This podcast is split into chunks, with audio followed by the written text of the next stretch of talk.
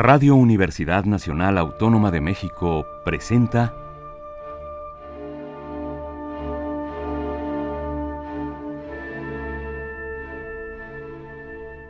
Amadeus.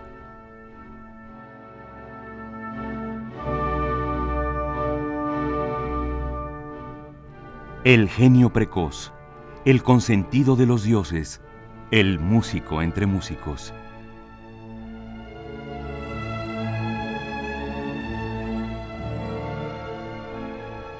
Toda la música de Wolfgang Amadeus Mozart en Radio Universidad.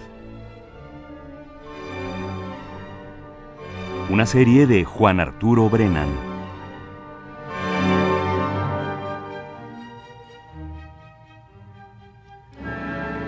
Entre otras manías extrañas, los musicólogos tienen la de dividir las obras de sus estudiados en periodos a veces cronológicos, a veces estilísticos, a veces por, la colocación geográfica del músico en ese momento, y a veces de manera mucho más abstracta. El caso de Mozart, por supuesto, se presta idealmente para estas divisiones, y el grupo de obras que probablemente ha sido más discutido en este sentido es el de sus sinfonías, que son aparentemente 41, pero que son bastantes más y se consideran las sinfonías juveniles que han sido renumeradas recientemente.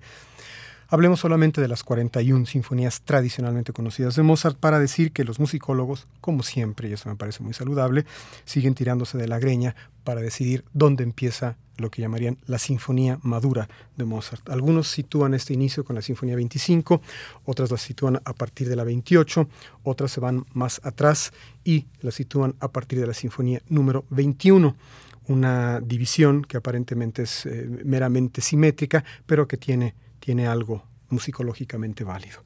Esta sinfonía, la número 21, con la que voy a iniciar el programa de hoy, fue compuesta en eh, el año de 1772, específicamente en el mes de agosto. El manuscrito autógrafo está firmado a la limón, como solía ser costumbre, por Wolfgang Amadeus y por su padre. Wolfgang le puso sinfonía y en el manuscrito de Leopold dice del señor caballero Amadeo Wolfgang Mozart en Salzburgo en agosto de 1772.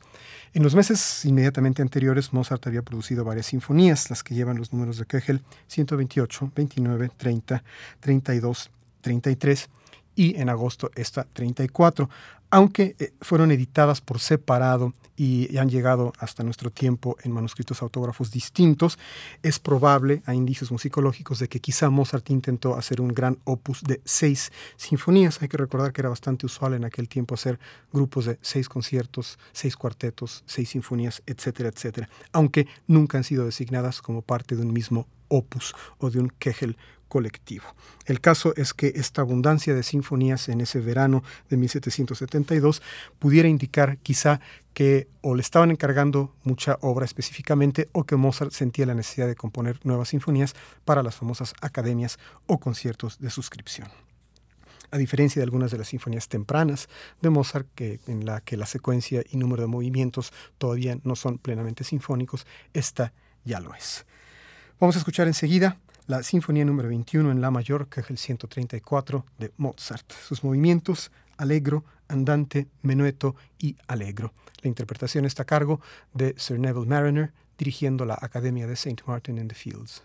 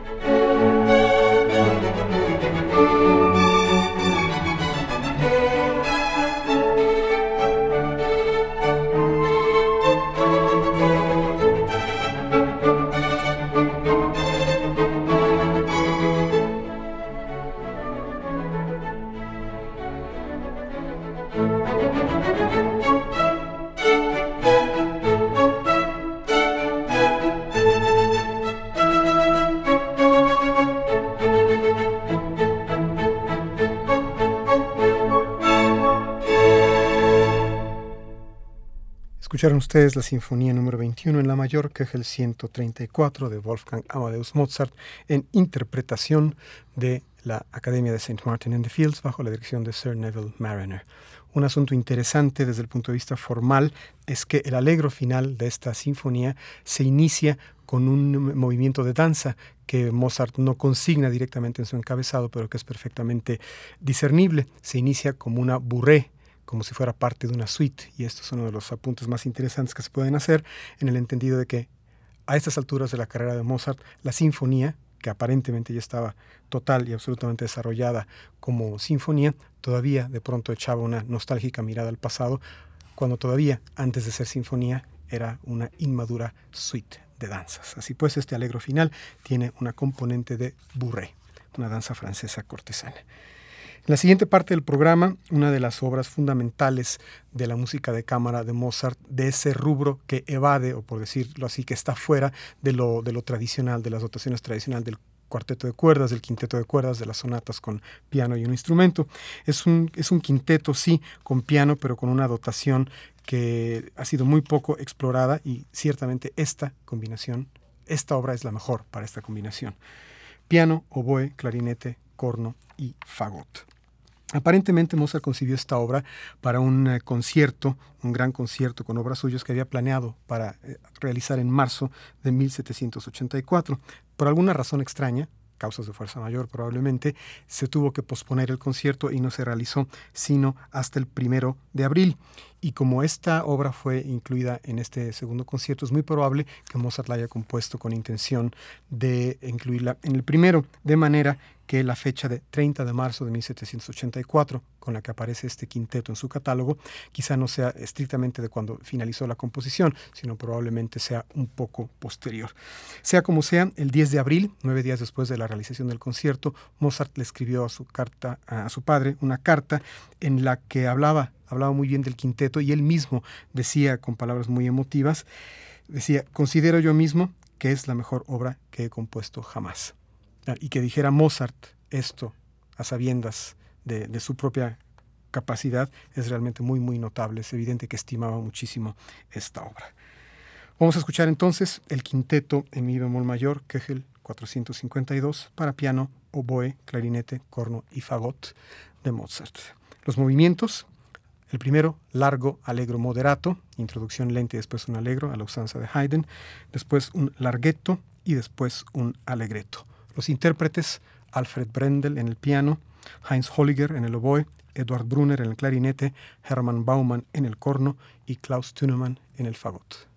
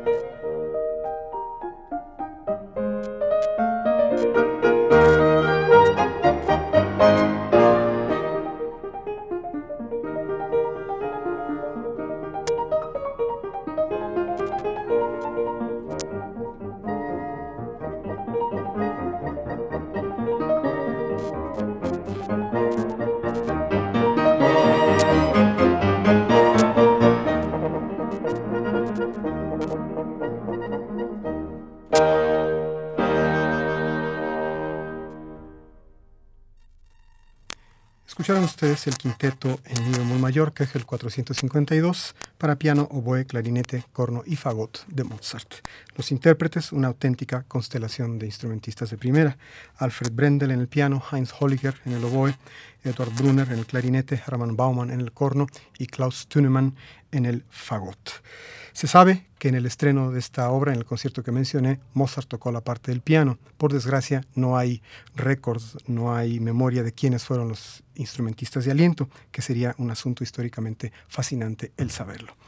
Voy a concluir el programa de hoy ofreciendo a ustedes una de las numerosas piezas eh, orquestales, por decirlo así, aunque es para ensamble pequeño, que están sueltas por ahí en el catálogo de Mozart, entre marchas y divertimento y movimientos de danza. Esta es una marcha, que es el 445, que tiene como interés fundamental el hecho de que el manuscrito autógrafo original estuvo en manos de un personaje bien, bien interesante. Se los platico cuando concluye el programa. Vamos a escuchar enseguida la marcha en re mayor, que es el 445 de Mozart, con el ensamble de cámara de la Academia de St. Martin in the Fields.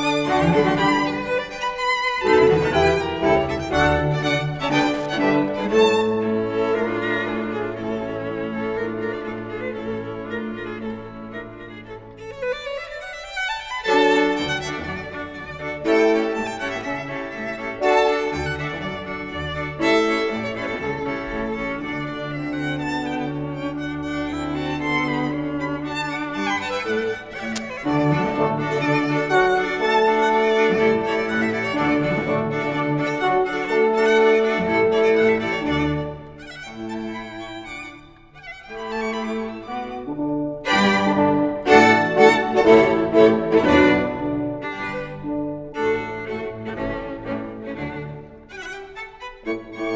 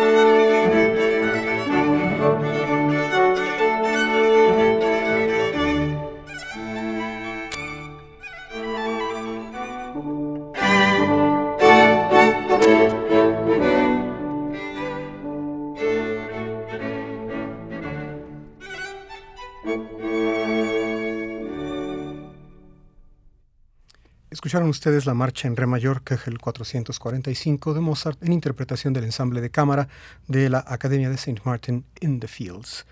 La observación que les prometí, el manuscrito autógrafo de esta breve marcha de Mozart estuvo durante muchos años en posesión ni más ni menos de que Charles Camille Saint-Saëns y hoy está exhibido en el museo con sus efectos personales y recuerdos en la ciudad francesa de Dieppe.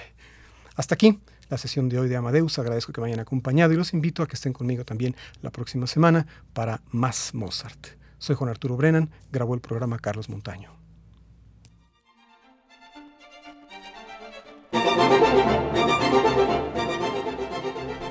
Radio Universidad Nacional Autónoma de México presentó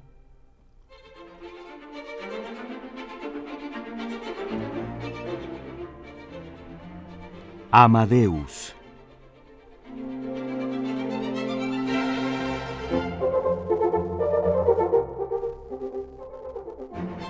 Para alabar a Dios, los ángeles tocan Bach. En familia, tocan Mozart.